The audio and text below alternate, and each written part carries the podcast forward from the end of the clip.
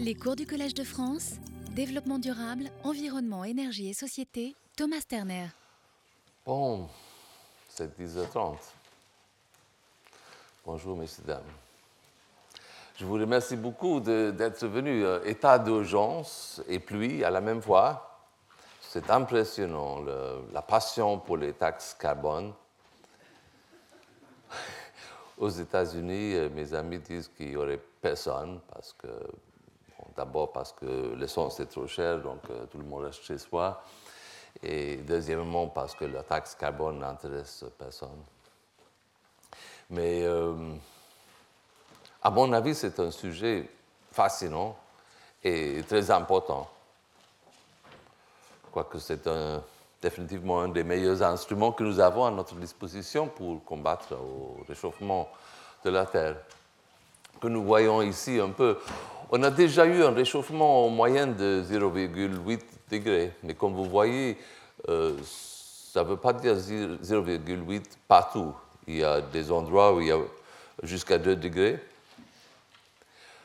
C'est surtout euh, euh, les, grandes masses terrestres où il y a plus de réchauffement, et sur les mers, il y a moins de réchauffement. Nous allons, malheureusement, nous allons voir ce qu'on achève dans, quelques semaines ici, euh, dans, la grande réunion du COP. Mais euh, malheureusement, l'indication, c'est que plus probablement, euh, on n'arrivera pas à, un traité suffisamment contraignant et qu'on est toujours dans un chemin qui, qui vise plutôt 3-4 degrés que, que 2. Donc la situation est, sérieuse. Je vais passer vite quelques, quelques images juste du changement climat avant de passer à la discussion de la taxe carbone. Là, on voit le RCP 2,6, c'est un, un chemin, un, scénario de changements euh, légers et 8,5, euh, c'est un changement climatique beaucoup plus élevé.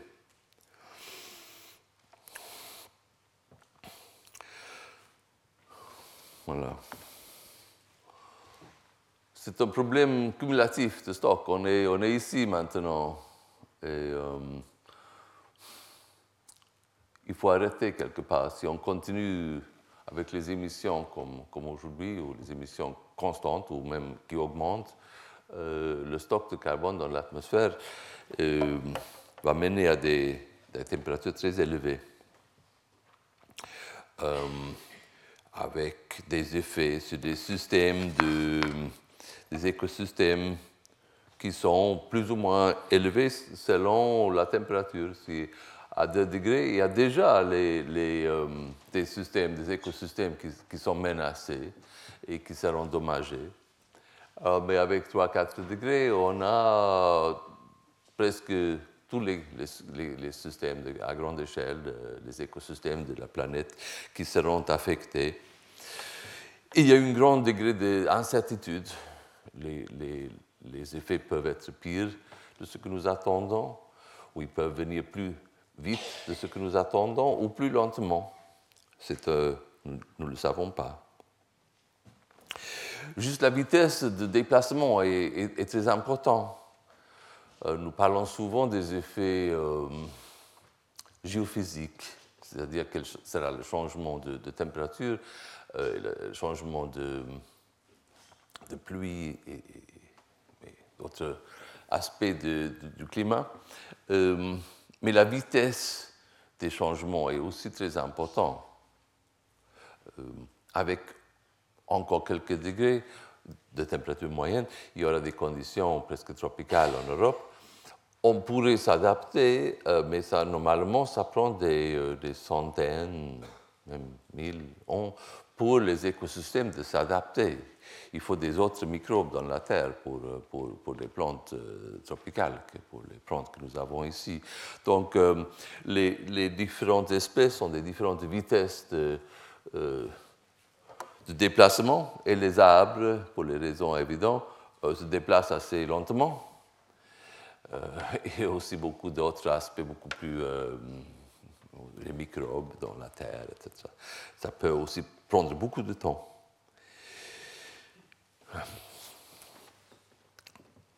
Moi, j'ai parlé du changement climatique pendant euh, une trentaine d'années.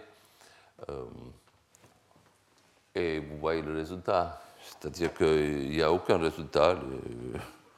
Euh, les émissions continuent à augmenter. Ils ont même augmenté plus vite là, depuis 2000.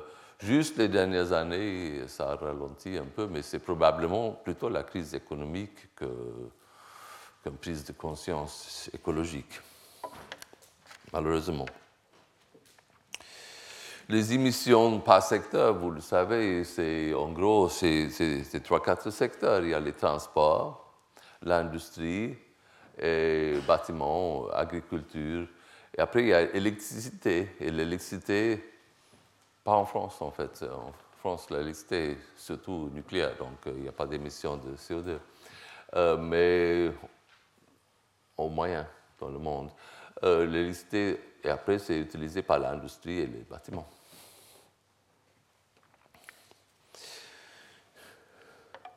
Il y a toujours, il y a eu le même diagramme. Voilà, c'est un diagramme qui commence en 2005 ici. Mais moi, j'ai vu les mêmes diagrammes il y a, hmm, disons, 30 ans ou en 80, c'était le même style de diagramme où il y a toujours des possibilités, où soit ça augmente, soit ça, tombe. Mais on est toujours sur le, chemin le plus élevé, en fait. Et ce qu'il faut, tout simplement, c'est euh, trouver des instruments de politique qui nous permettent d'achever euh,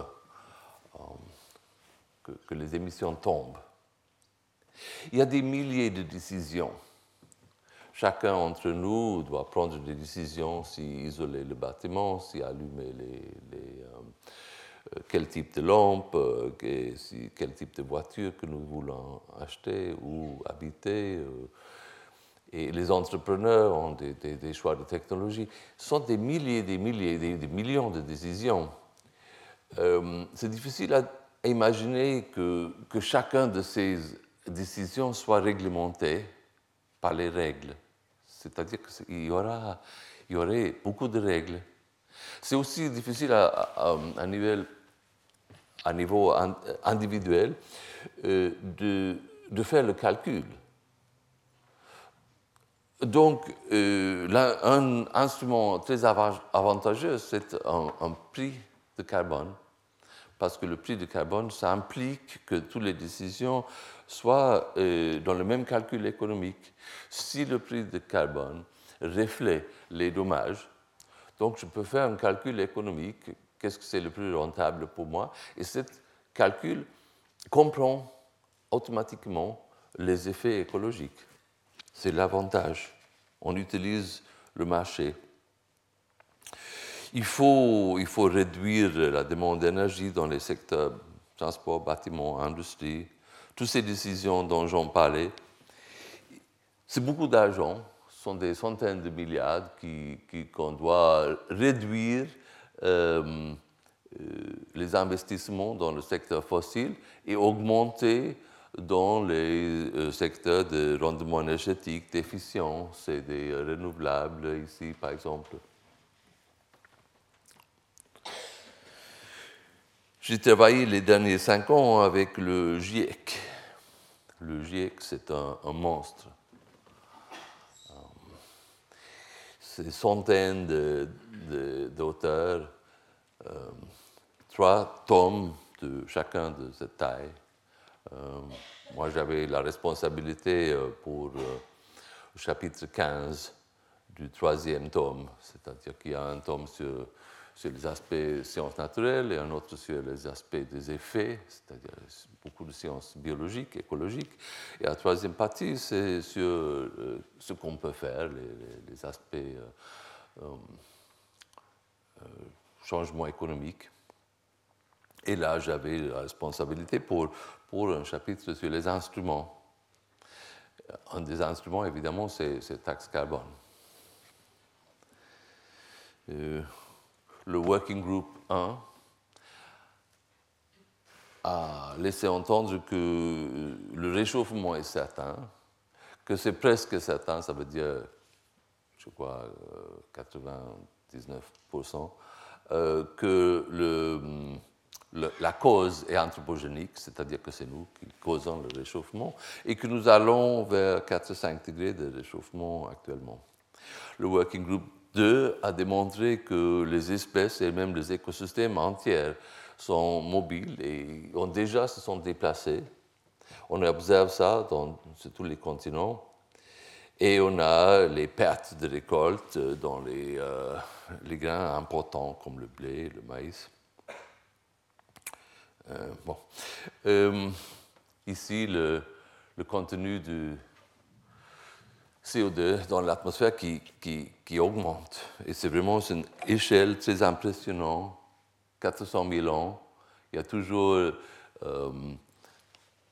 le stock a été toujours entre 200, qui étaient les, euh, les périodes glaciales, euh, et 280. Et maintenant, on est à 400. Et on se demande quel est l'effet, et nous ne le savons pas, parce que la dernière fois qu'on avait 400, ça, ça faisait il y a 5 millions d'années. Nous ne savons pas comment était le climat. Voilà euh, un des effets. Il y a eu une tempête à New York, Sandy, qui a fait euh, des grands effets. Et moi, j'habitais juste là euh, pendant une semaine, sans, en hiver, sans courant. C'était impressionnant à New York. Bon, je vais parler de la taxe carbone en Suède particulièrement. Et euh, c'est curieux, c'est un instrument qui est peut-être le plus évident. Il y a une défaillance de marché. Euh, nous utilisons, quand, nous brûlons le pétrole, on n'utilise pas seulement le pétrole, on utilise aussi l'atmosphère. On l'utilise comme, comme dépôt pour, pour, pour laisser les, les, les, déchets de, de CO2. Et s'il n'y a pas un prix pour cela, on peut, on peut en mettre un prix. L'État peut, peut, avoir des taxes. La Suède, donc, euh, a un taxe de 125. Et euh, pour être très bref, euh, la plupart des Suédois ne le savent pas. Parce que la plupart des, Suédois ne, connaissent euh, pas tous les taux des taxes, c'est un détail technique. Mais cela, ça, ça, a beaucoup surpris mes amis euh, aux États-Unis. J'ai vécu 2012-2013, euh, j'ai travaillé à New York. Et on a discuté un petit peu d'un taxe de 5 dollars le tonne, mais tout le monde a dit que non, ça serait impossible, ça serait tellement impopulaire. Comment est-ce qu'on pourrait faire un taxe de 5 dollars? Euh, il y aura euh, des protestes populaires.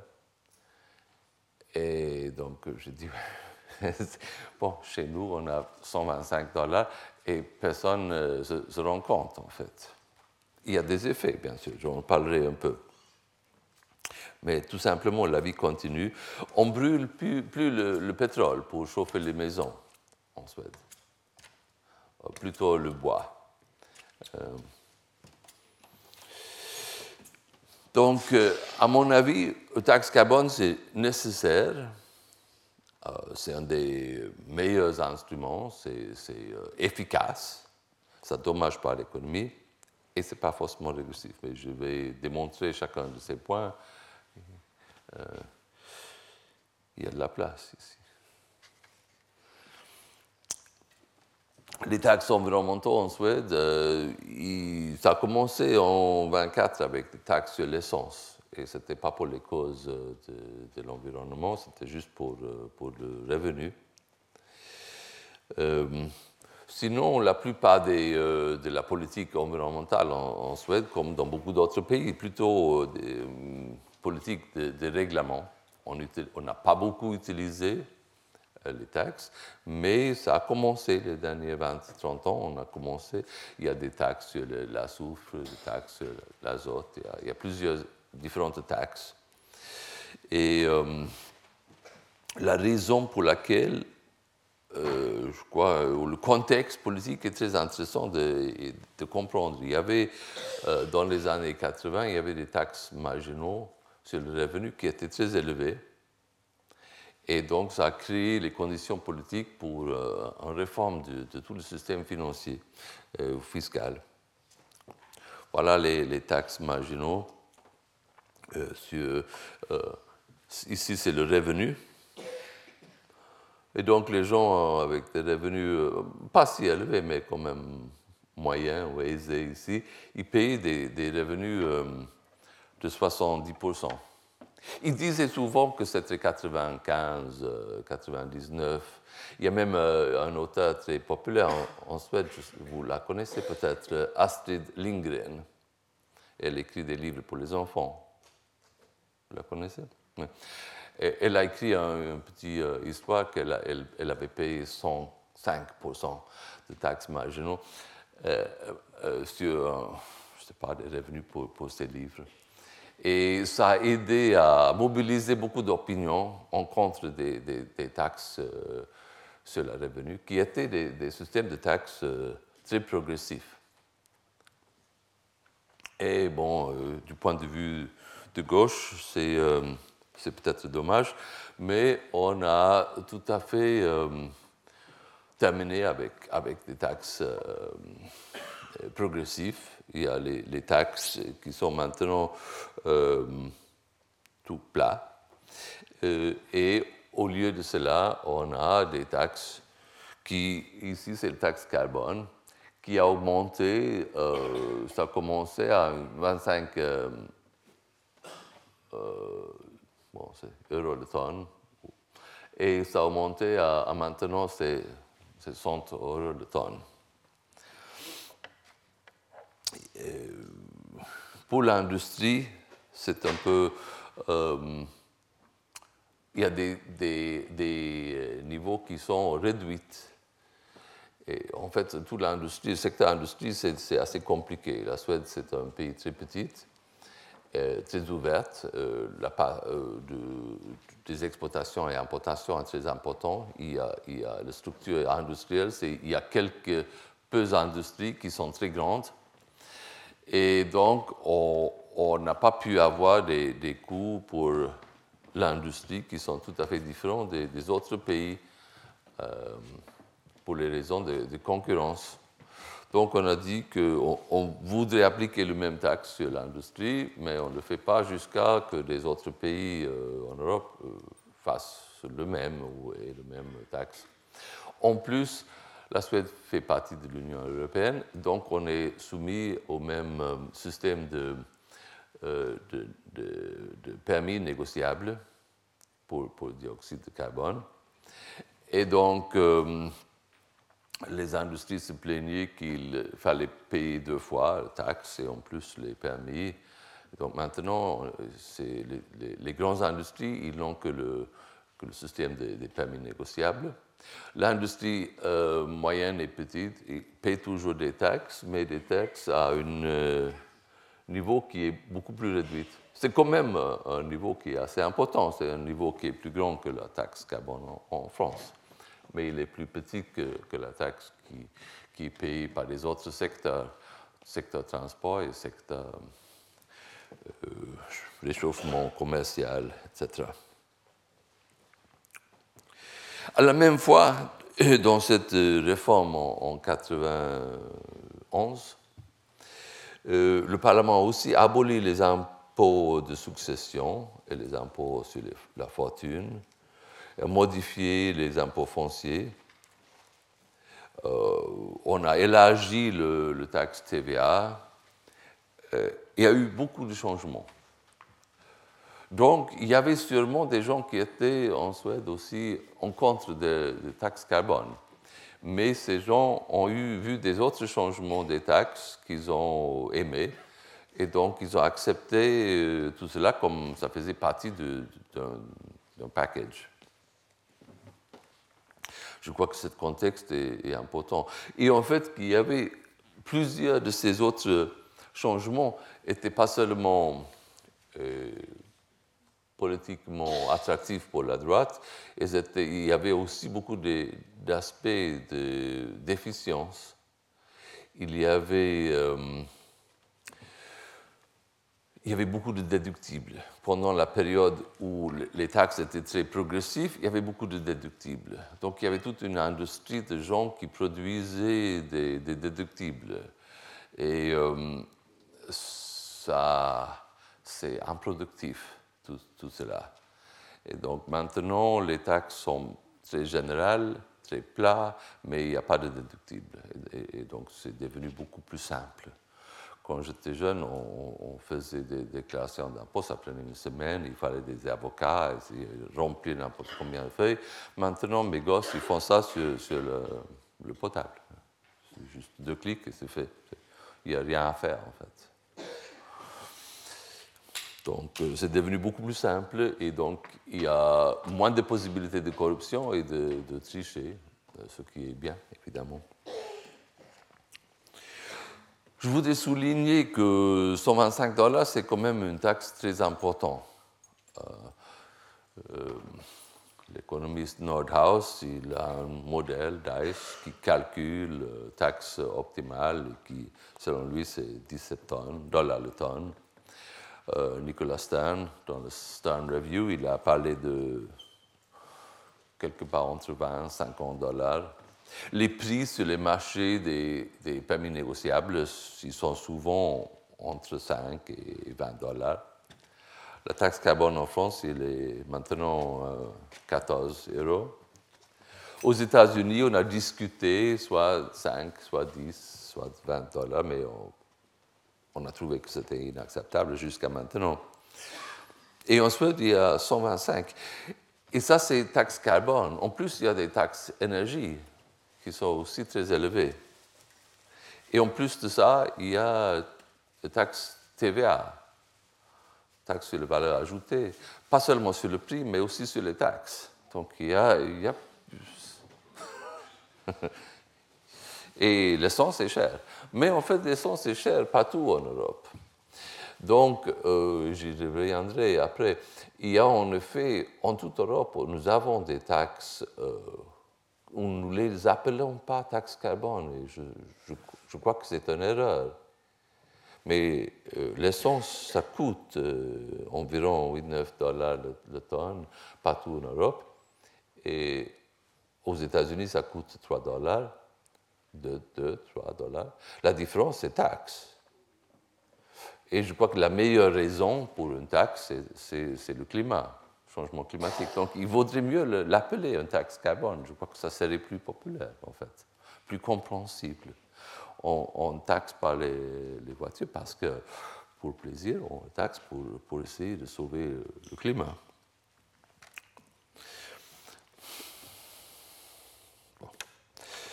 Euh, je, vais parler des effets un peu. Là, c'est pour, pour, apprendre du suédois. Ça veut dire euh, émission de, de, CO2.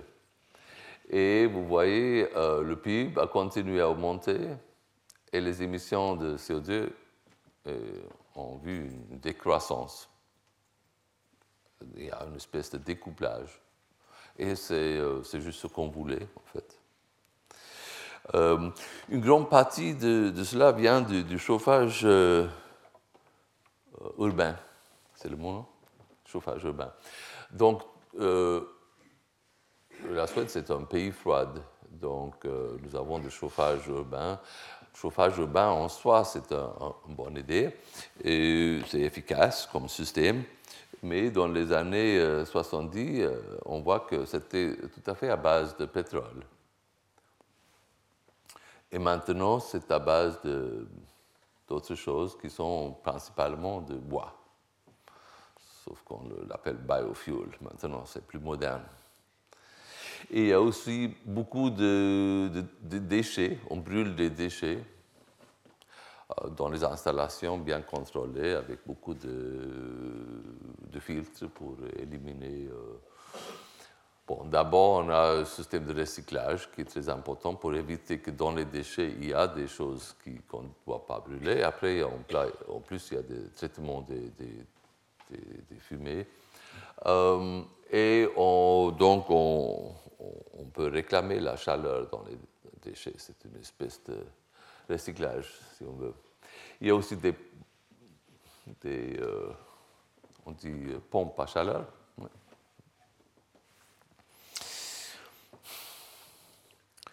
Dans le secteur résidentiel, là aussi, on voit qu'on n'utilise plus de pétrole.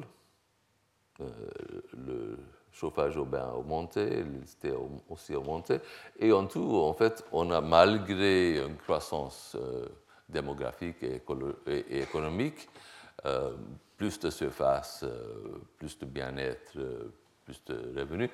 Malgré tout cela, ça, mènerait normalement à une utilisation euh, plus grande d'énergie, mais il y a une décroissance de, de l'énergie utilisée. On voit un peu le même dans l'industrie. Partout, en fait, on voit qu'on utilise moins de charbon et moins de pétrole. Ici, euh, j'ai calculé les, émissions de CO2 divisées par le, PIB euh, en dollars pour euh, un tas de différents pays. Et ici, on voit, c'est la Norvège. La Norvège a toujours été très bas parce qu'ils ont, c'est le pays dans le monde qui a le plus d'hydroélectricité par tête. Mais la Suède, qui était déjà assez efficient dans l'année 80 euh, ou, 60, en fait, je crois, ça a diminué rapidement et maintenant, c'est le plus efficient en, émissions de, par rapport au PIB. Là, c'est en forme d'index. Donc, on voit que le, taxe carbone a un effet. Même si ce n'est pas un effet qui est énorme. N'est pas que la Suède n'est pas un pays euh, écologique avec zéro émission. Euh, quand même, euh, la taxe est très élevée et il y a quand même plein de voitures normales.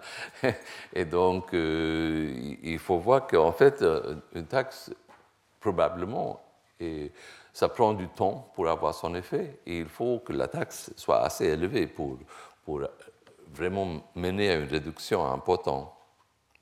Ici, j'ai comparé les émissions de la France et la Suède. Et j'ai multiplié la Suède par 7 parce que, bon, il y a 7 de, fois plus de gens en France qu'en Suède.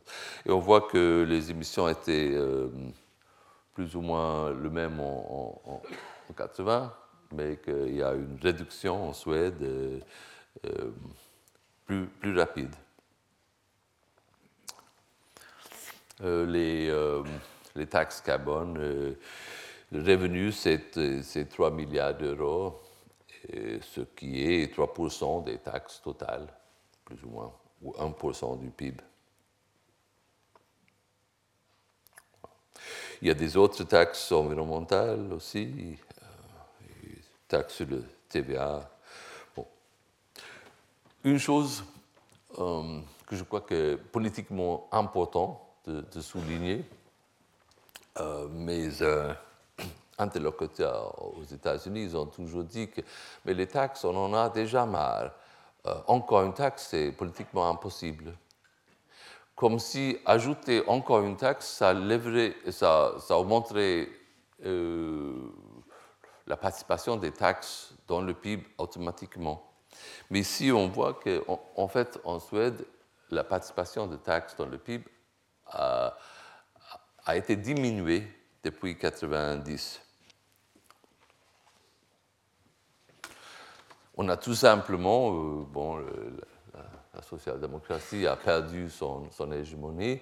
On a, on a vu qu'il y avait des limites à la taxation et, la taille de l'État. On a donc réduit beaucoup d'autres taxes, comme je disais avant. On a réduit le secteur public en général. Cela n'implique pas que la taxe carbone a augmenté. C'est tout simplement euh, que la taxe carbone euh, a augmenté moins que que, toutes les autres taxes qui ont été réduites. Bon, là, je trouve, en fait, c'est un peu gênant. Je ne sais pas combien d'économistes euh, euh, de métier il y a ici.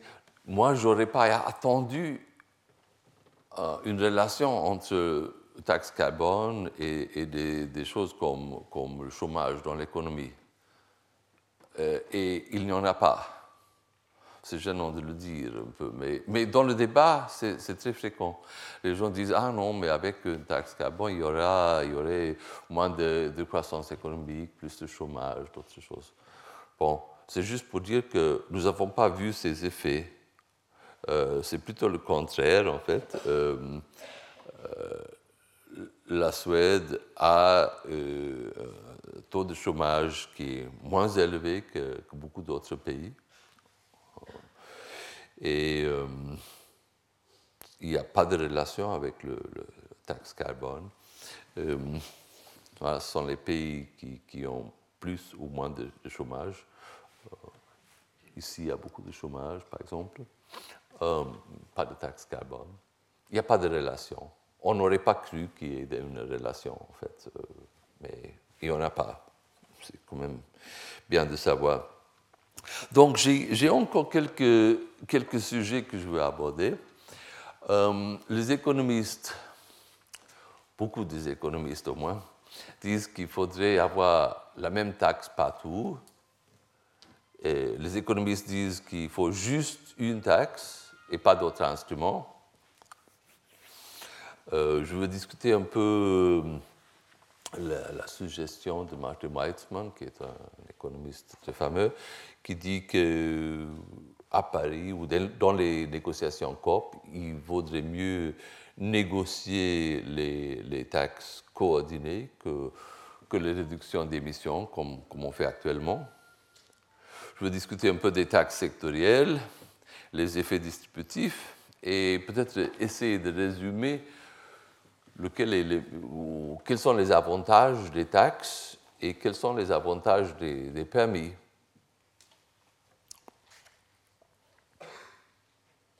Voilà la taxe carbone en France, mais je, ça, euh, Franck va en parler après. Donc, euh, Ici, ce sont des. Euh, j'ai quelques images des, taxes carbone et des prix de carbone dans, les différents pays. Ici, euh, en rouge, c'est des, euh, taxes carbone et dans les autres couleurs, il y a des systèmes de, de permis négociables, euh, des autres systèmes qui donnent un prix sur le carbone. Il y a des gens, il y a beaucoup de mes collègues, même dans le GIEC, qui aiment beaucoup faire ces, ces maps. Ça me fait penser à, un collègue qui me disait, c'est la définition d'un géographe. N'importe quel problème, la solution, c'est toujours faire une map. Et donc ici, on voit euh, le système qui donne un prix en 92. Ça, c'est sur la site du Banque mondiale. Et on peut le voir bouger là. Encore, il y a plus de pays en 2008 et encore plus en 2017. Et beaucoup de mes collègues sont très enthousiastes. Et bon, moi aussi un peu. Mais, sauf que beaucoup de ces systèmes, ils donnent un prix qui est de 1, 2, 4 dollars le tonne. Et ça n'a vraiment pas beaucoup d'effet. Bon, ça a peut-être euh, une valeur euh, symbolique. Et c'est mieux que les subventions, évidemment. Mais parfois et souvent, il y a, à la, même fois, il y a une taxe de 2 dollars et des subventions assez élevées. Donc évidemment, c'est les subventions qui ont l'effet euh, principal. Ah, je voulais aussi dire que, comme je disais avant, qu'il y a, même si on, les appelle pas taxes carbone, mais il y a beaucoup de taxes carbone sectorielles, surtout dans le secteur transport. Beaucoup de pays. J'en ai juste, en fait, toute l'Europe, Japon, même parmi les pays en voie de développement, il y en a beaucoup surtout les, pays pauvres qui importent euh, de pétrole, ils ont souvent les taxes sur l'essence. Euh, et j'ai choisi quatre pays là, l'Italie.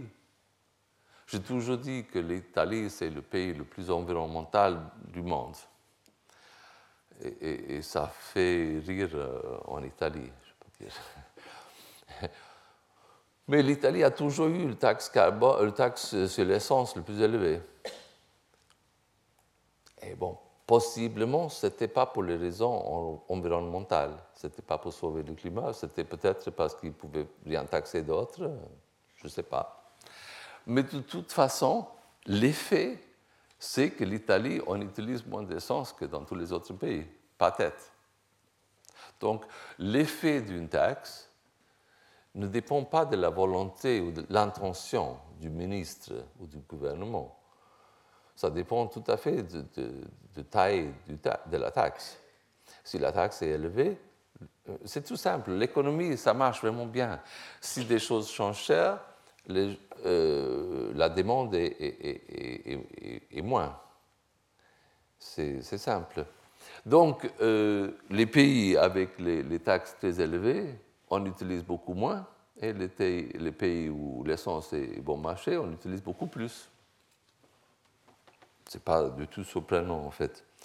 Mais comme nous nous demandons si une taxe carbone, si ça va marcher ou non, il faut voir que nous avons une espèce d'expériment planétaire sous nos, yeux. il y a partout dans les différents pays, il y a des différentes taxes et différents prix d'essence, et on peut bien étudier euh, la demande d'essence. ça dépend du revenu, évidemment, et là, j'ai choisi des pays qui ont des revenus plus ou moins similaires. Euh, mais ça dépend aussi beaucoup de, la taxe ou la taxe implicite, euh, c'est-à-dire le, prix. Il y a beaucoup de gens qui, qui craignent qu'une taxe euh, carbone va avoir des effets régressifs. Et évidemment, moi aussi, je crois qu'il faut prendre ça très sérieusement, il faut l'étudier. Je crois que ça dépend euh, du pays, ça dépend de la construction de la taxe. Quant aux taxes sur l'essence et le diesel, je l'ai étudié. J'ai écrit un livre sur le sujet, j'ai édité en fait avec une vingtaine de collègues parce que j'ai eu une collection de, données dans, beaucoup de pays en Afrique, en Asie, en Europe, un peu partout. Euh, et j'ai trouvé que, en fait, euh, la taxe euh, aux États-Unis est régressive. les taxes en Europe, qu'on voit ici, ils sont proportionnels. C'est-à-dire que ici nous avons les, les déciles de revenus. Ici, les plus riches, ici, les plus pauvres. Ici, c'est le pourcentage du revenu qui est utilisé pour acheter de l'essence. Et a une courbe qui, monte, donc l'effet est euh, progressif. Et si ça tombe, il est régressif. Et nous voyons que plus ou moins en Europe, euh, c'est neutre, c'est ni l'un ni l'autre. Mais dans les pays en voie de développement, c'est en général très progressif. Je ne sais pas pourquoi les gens sont toujours étonnés par cela, euh, mais en fait, euh, il ne faut pas euh, demeurer longtemps en Inde ou en Afrique pour se rendre compte que ce sont les riches qui ont des voitures. C'est assez évident. Quand même, le même argument est toujours utilisé. Ah non, on ne peut pas subir le, prix de l'essence parce qu'il faut penser aux pauvres. Hmm, bon c'est une faute de, pensée économique tout à fait. Euh, c'est-à-dire que euh, pour tout le monde, ça serait mieux s'il n'y avait pas d'impôt du tout. Mais nous voulons avoir un secteur public. Donc on ne peut pas comparer une taxe essence avec rien. Il faut comparer une taxe essence avec quelque chose comme euh, un TVA, une taxe sur tous les produits. Et donc, évidemment, pour les pauvres, c'est mieux un taxe sur l'essence qu'un TVA. Donc, c'est aussi beaucoup question de qu'est-ce que la taxe euh, essence remplace ou comment elle est utilisée. Et donc, ça devient plus compliqué. mais euh, Euh, bon, là, il y avait aussi une autre question que je me suis posée euh, il y a une minute, là. Euh, s'il faut des, autres instruments, il y a beaucoup d'économistes qui disent que non, juste un instrument. Et ça, je crois que c'est pour plusieurs raisons une erreur. Il y a, il y a quand même ce serait un cas très idéal, mais ce n'est pas le cas, en fait, euh, de l'économie réelle, parce que c'est politiquement, une raison, c'est que c'est politiquement presque impossible d'imposer une taxe qui est suffisamment élevée. La taxe qui est faisable est relativement bas. une taxe bas euh, n'achèvera pas euh, tous les effets euh, qui sont nécessaires pour vraiment changer la structure de, toute l'économie et, pour achever une décarbonisation presque totale. Il y a aussi besoin d'appui euh, aux, alternatives, aux énergies renouvelables, euh, à l'efficience, à, la climatisation des bâtiments, à beaucoup d'autres choses. Et en fait, en, Allemagne, euh, on a eu, principalement en Allemagne, aussi dans beaucoup d'autres pays, mais l'Allemagne, c'est le pays où peut-être on a eu le, plus de euh, on a mis le plus d'argent dans, ce projet et, on a eu des subventions assez élevées pour les, notamment les toits solaires. Et cela a mené à des prix qui, qui tombent. Chaque fois qu'on construit plus de cellules euh, solaires, les prix tombent. Pour les économistes, euh, vous savez, euh, le prix sur un marché, ça détermine euh, le point où se creuse l'offre et, la demande. La demande a une pente comme ça. Et l'offre, normalement, on le pense comme ça. Mais si on a une structure technologique, un apprentissage et un effet d'échelle, qu'on voit ici, que chaque fois qu'on construit plus de panneaux solaires, le, prix tombe. Donc on voit que même l'offre a une pente qui tombe.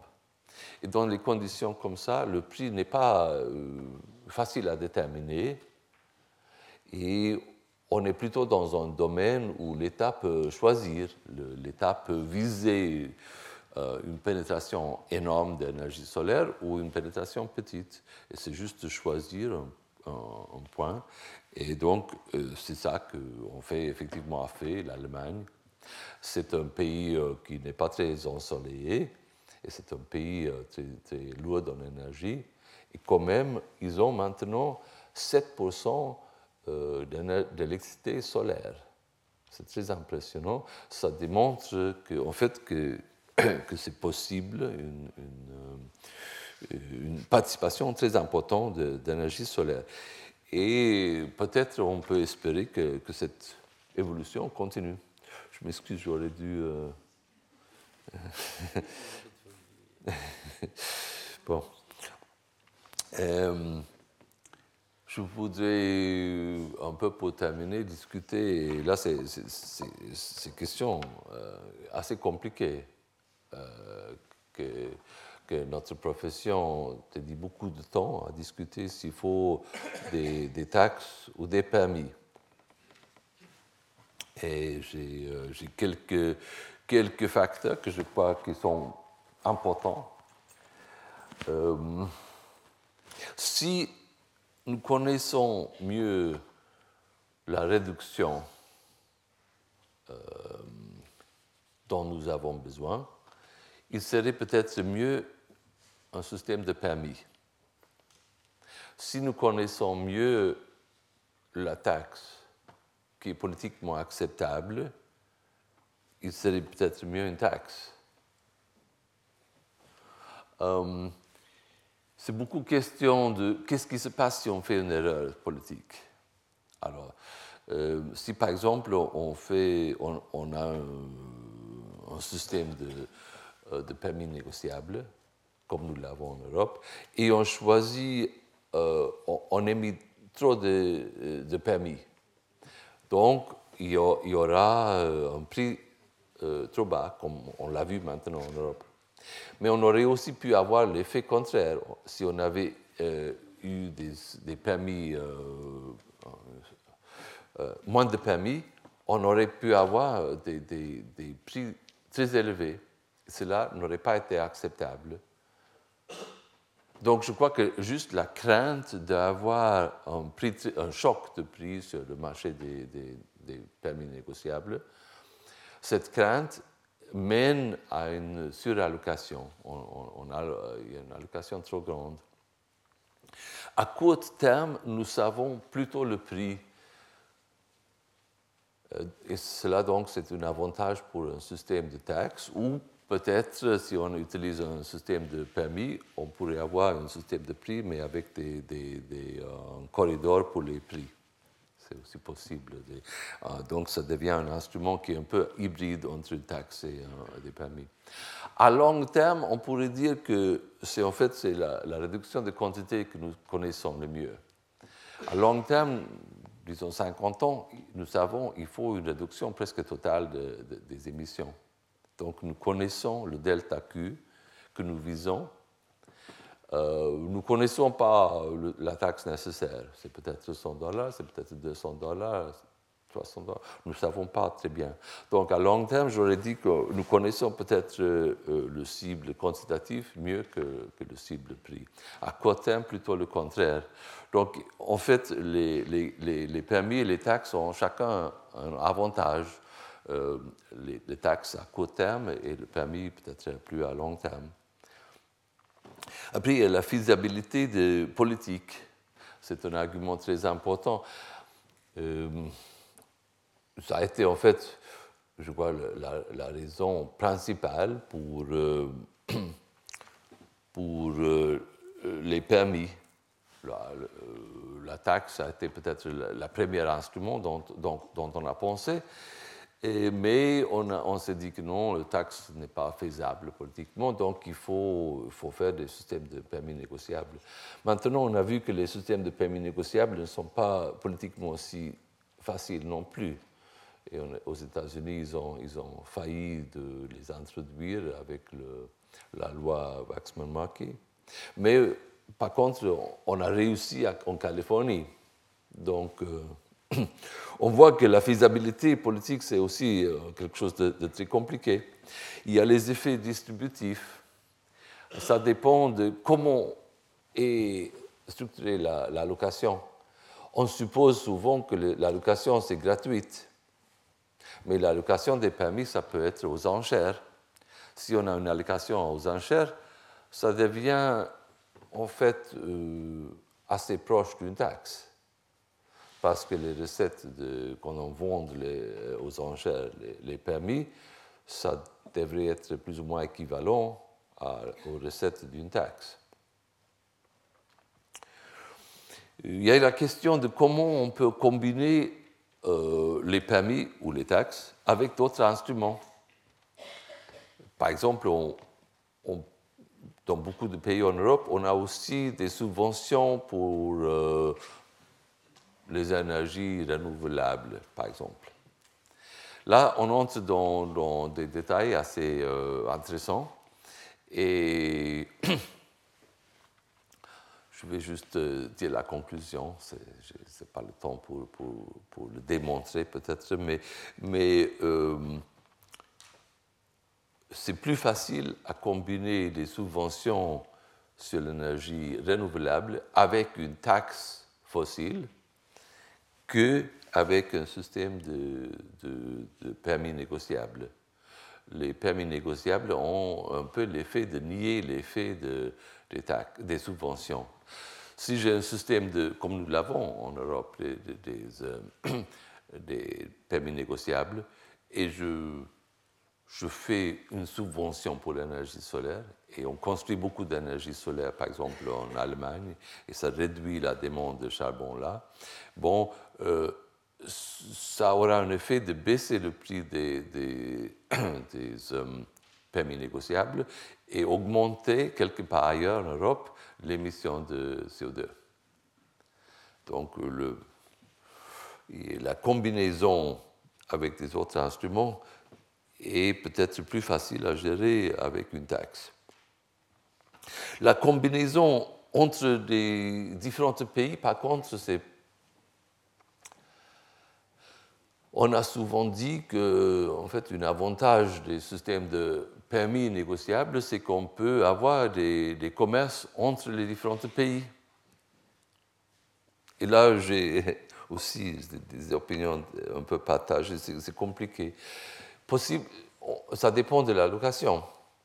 On pouvait s'imaginer qu'on aurait une allocation par tête euh, dans tous les pays du monde des, droits d'émission et après un commerce international, ça aurait l'avantage de donner, euh, de permettre aux, pays pauvres de vendre beaucoup de permis négociables aux pays euh, qui, utilisent beaucoup d'énergie.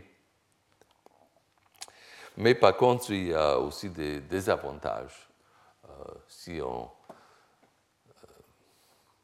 si on essaie de combiner les systèmes d'échange de, permis euh, sans avoir bien résolu tous les problèmes d'allocation. Euh, ça peut créer un chaos dans tous les systèmes de, permis négociables. Ça devient très compliqué.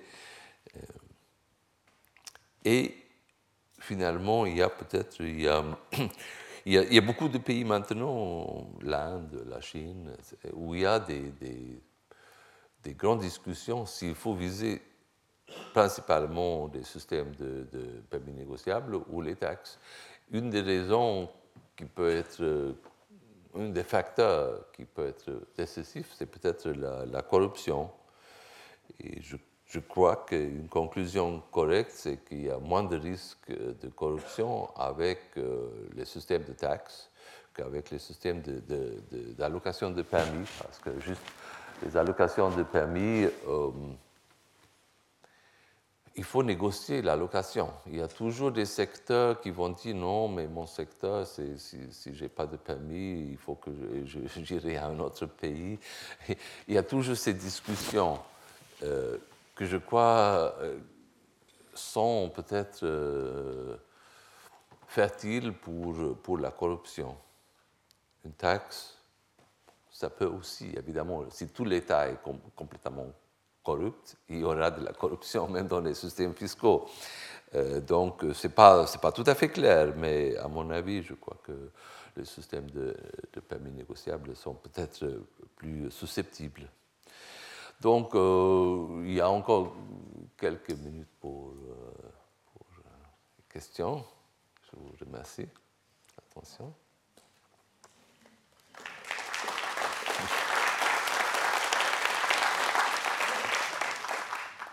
Oui. Est-ce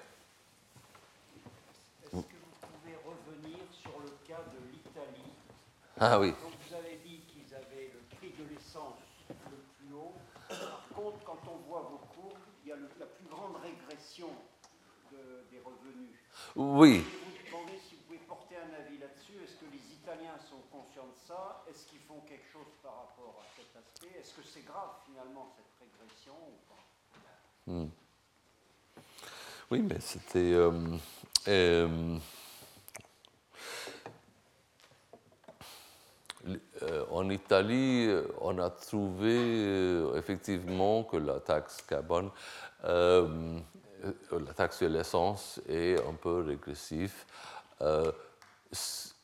on pourrait facilement, si on voulait, on, pouvait utiliser les recettes, les revenus de, la taxe pour, pour corriger cet effet.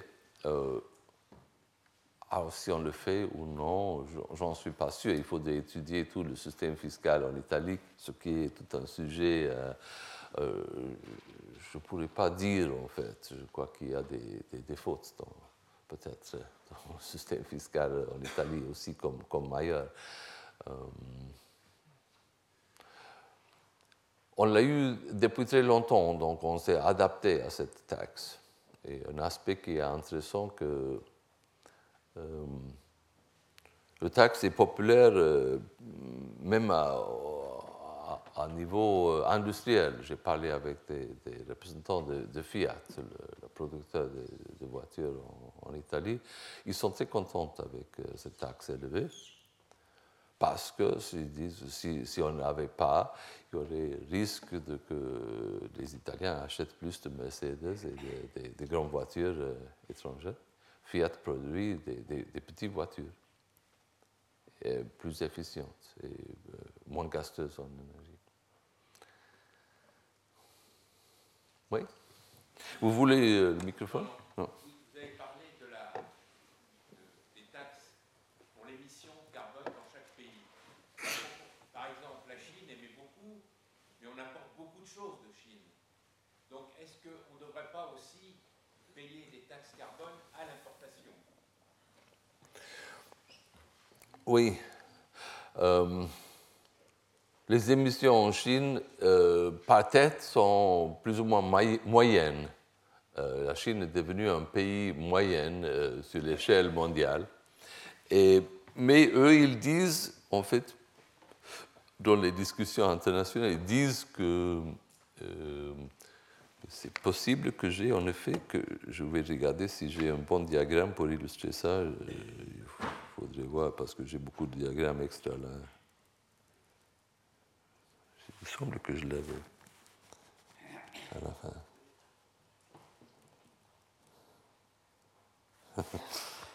non, je ne trouve pas. Si, si,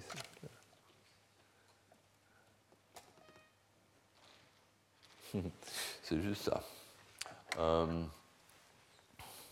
donc on peut euh, calculer les émissions euh, à partir, comme on le fait normalement, à partir de la production. Et on voit ici euh, les pays riches, que sommes-nous. Ici, c'est l'émission de CO2, et on voit que ça a diminué un peu ici, par unité de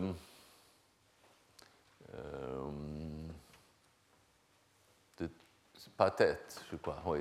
Euh, tête, basé dans la, ce qu'on produit, c'est-à-dire les, émissions en France, tout simplement, c'est-à-dire les, émissions des ménages, les émissions de, de l'industrie. Mais on peut aussi calculer les émissions qui sont dues à la consommation des Français, ce qui est un peu différent parce que les Français, ils achètent aussi plein de, trucs qui viennent juste de la Chine. Et les trucs, ces trucs, quand on les a produits en Chine, il y a eu des émissions chinoises, mais qui sont de quelque sorte, on pourrait dire, la responsabilité des Français. Et si on ajoute cela, on a, on a euh, plutôt les chiffres qu'on voit ici, la courbe euh, plus élevée là. Et pour la Chine, c'est évidemment c'est le contraire.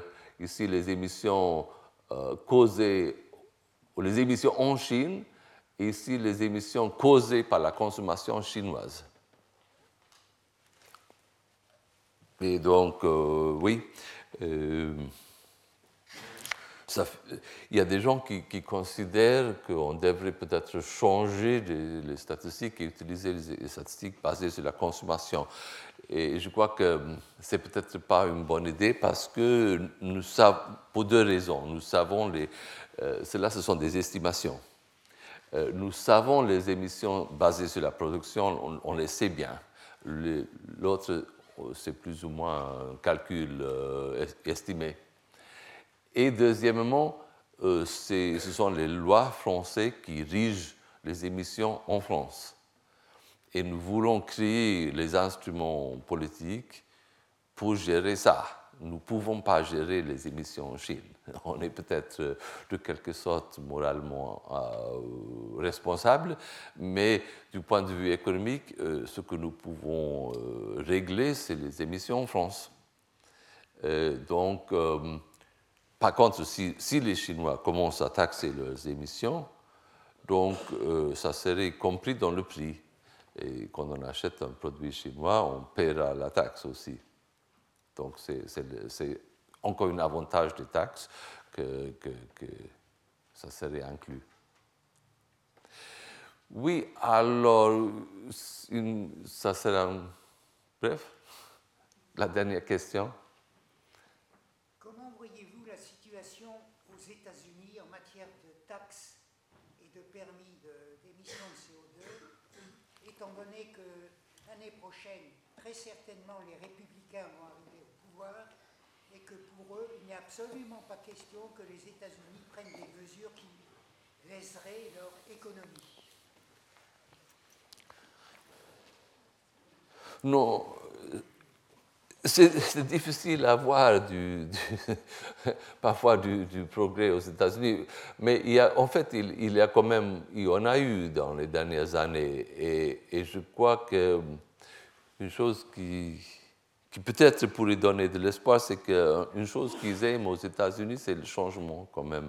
Et parfois, euh, je crois que les républicains, il y en a quand même une partie des républicains qui se rendent compte qu'ils sont dans un coin euh, pas désirable, que c'est devenu idiot.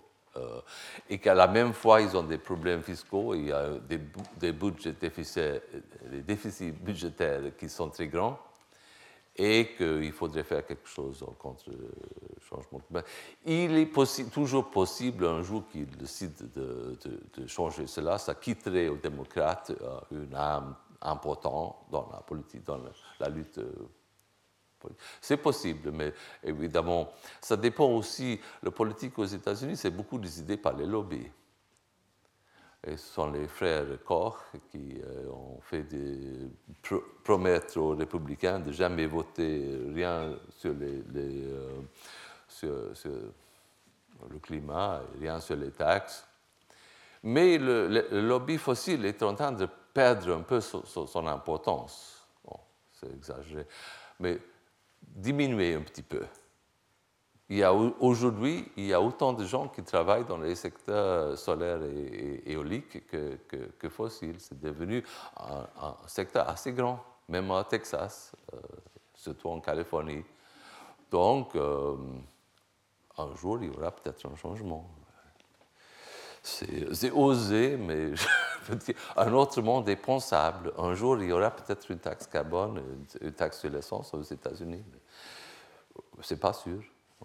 C'est possible. Je, dois laisser la parole à Franck Lecoq, qui est directeur du CIRED et qui va parler de la taxe carbone en, en France. Merci, Franck. Retrouvez tous les contenus du Collège de France sur www.colège-2-france.fr.